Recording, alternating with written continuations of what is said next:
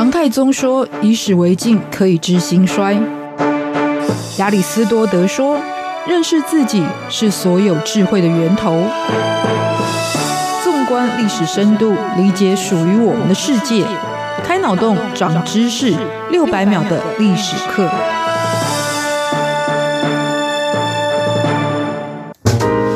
是过去，才能够掌握未来。欢迎您收听这一集六百秒的历史课，我是维珍。在中文圈当中，素有战斗民族之称的俄罗斯，它的首都莫斯科给人家的印象就是有非常宏伟的历史建筑，还带有点共产时期的严肃气氛，可是又可以十分奢华的意象。这一座以克里姆林宫作为中心发展的城市。其实，在七百多年前的元朝时期就已经具有首善之区的地位，不过也因为时代的造化，曾经失去过首都的头衔。因为复杂的历史因素，所以这一次我们将以上下两集的篇幅，以迁都到圣彼得堡的一七一二年作为分界。在我们从首都看历史系列，就来介绍光荣与黑暗并存的属于战斗民族的舞台——俄罗斯首都莫斯科的故事上集。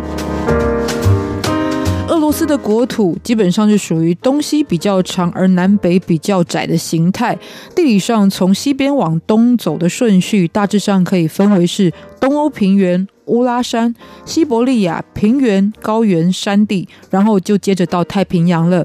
那莫斯科就位在于东欧平原的中心点。如果以整个俄罗斯的国土位置来看，是属于偏西边的位置。在它的境内有莫斯科河贯穿，那城市的名称其实也就是源于这条河流。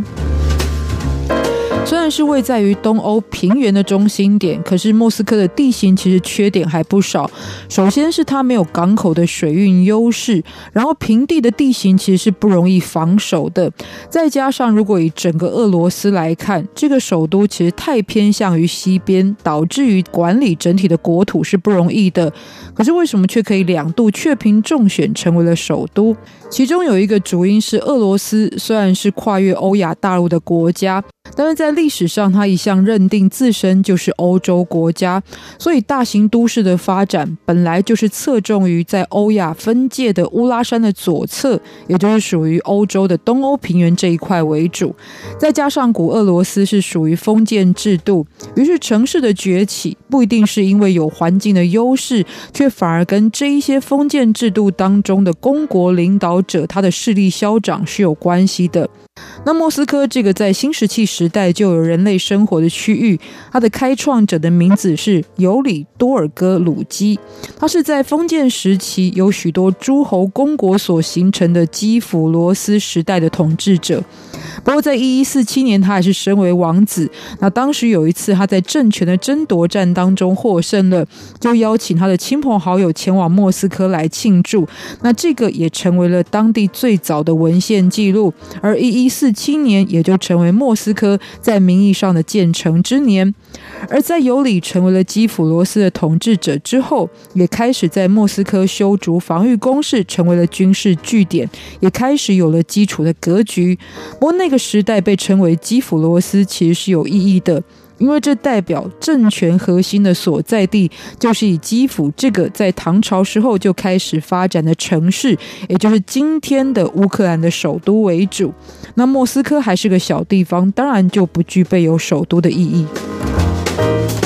而基辅罗斯是由诸侯国，也就是公国所组成的封建体制。那诸侯国的统治者称为王公。而统治这一些诸侯国的领袖则称为大公，但这边还是要稍微说明一下，这是一个基本分类的概念，因为日后还是会随着时代的不同，尤其是这一些国家势力的成长或者是衰退，那对于他公国统治者的名称也会有所变化。再回到庞大的基辅罗斯，虽然是这么一个巨大的体制，可是，在十三世纪中期也受到了蒙古的入侵。成吉思汗的孙子拔都就在这个区域建立了钦察汗国，在历史上也被称为金帐汗国。那概念上，这个时候的基辅罗斯虽然已经覆灭了，可是其实他旗下的各个诸侯国，就是对于钦察汗国在缴税跟服兵役的义务之外，还是享有一定程度的自治以及自由的权利。那莫斯科在这个时候反而因为它不起眼，所以更能够躲开纷争，慢慢的发展，而推动这个时代。莫斯科成长的代表人物，也就是莫斯科的第一位王公丹尼尔亚历山德罗维奇。不过因为名字很长，以下我就简称叫他丹尼尔。丹尼尔的父亲是当时的大公，不过在丹尼尔两岁的时候就已经过世了，所以就把那个时候还没有什么经济价值的莫斯科作为遗产，授予了丹尼尔成为王公的封地。那原先丹尼尔未成年之前是由他的叔父来摄政，不过在他成年之后呢，就开始以克里姆林宫作为中心，建立了教堂以及许多的政府部门。最主要就是这些建筑其实都是具有权力象征意义的公共建设，这也就能够代表丹尼尔对于权力掌握的一个决心。同时，在兄弟鬩墙的夺权混战当中，他又总是能够看准风向，站到有优势的一方，因此也大为增增进莫斯科在这个区域的影响力。可是，真正让丹尼尔受到推崇的原因，是他以杰出的手腕突破了蒙古的占领，还有王权争夺的困境，以不需要流血的方式就维护了莫斯科的和平。之后，继承他统治权的两个儿子也毫不逊色，在跟蒙古的统治者的通婚同盟当中缔结良好的关系之后，获得了征税的权利，这也让他们得以迅速累积领地还有财富。回头又把这一些赚来的资源灌注到克里姆林宫的建设发展，也扩大了城市的格局。因此后来就让原先是设置在基辅的东正教的都主教，在十四世纪中期的时候就迁移到了莫斯科。那这相对的也等于是提升了莫斯科公国整体的政治、经济还有宗教的地位。但是扩张势必就会引起别人的警戒，像是跟立陶宛这个信仰不同的邻国，他们就产生过了不少冲突。到了十五世纪中期，已经伊斯兰化的钦察汗国，也因为日渐衰退产生了危机感，因此就联合了立陶宛在内的多个公国进犯莫斯科。那当时的莫斯科大公为了保护政权，还有东正教的信仰，因此就痛击来犯的敌军，而且最后还让他取得了胜利，打破了蒙。蒙古帝国的不败传说之后，他得以获得威望，所以也开始彻底转变了原本亲近蒙古政权的态度，从拒绝纳税开始，就以对抗的方式，逐步脱离清查韩国的控制。一四七六年，在伊凡三世的主导之下，莫斯科大公国正式独立，甚至将原本的版图从他祖先，也就是丹尼尔的时期至此扩大了六倍之多。日后的孙子伊凡四世也在统一各地之后，成立了俄罗斯沙皇国。那这一位被历史上封为恐怖伊凡的人物，也就成为俄罗斯史上的第一位沙皇。不过，恐怖的称号不只是解释他的极端性格，也表达他把原本松散的封建体制。在这时候，彻底有魄力的扭转，成为了中央集权的铁血手段。总之，莫斯科公国为发展基础的沙皇国，那人们想当然尔，觉得应该就是以莫斯科作为首都。可是历史就是没有理所当然这回事，因为在经营了一百多年之后，到了一七一二年，沙皇国的最后一任君主彼得一世，却突然把首都迁到莫斯科北方的圣彼得堡。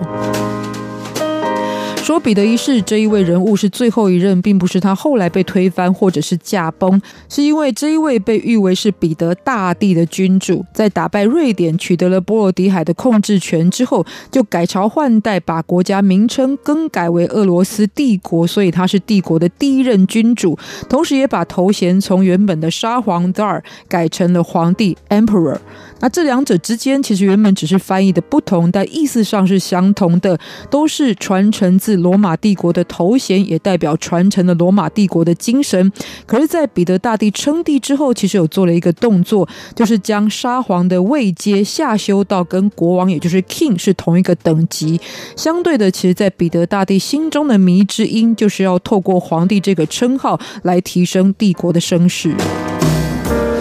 那迁都到更接近欧洲发达国家的圣彼得堡，则是非常想要西化的彼得大帝展现企图心的实际行动。然而，这个行动也造成了莫斯科日后的衰败，一直要到一九一八年王朝已经被推翻，而且一次大战已经结束之后的苏联时期，也才重新找回了首都的名号。于是，莫斯科是因为统治者而闪耀的城市，但也却因为统治者而黯淡。那些戏剧化的过程，还有历史为什么再度选择了莫斯科成为首都，也不要忘记下次继续收听。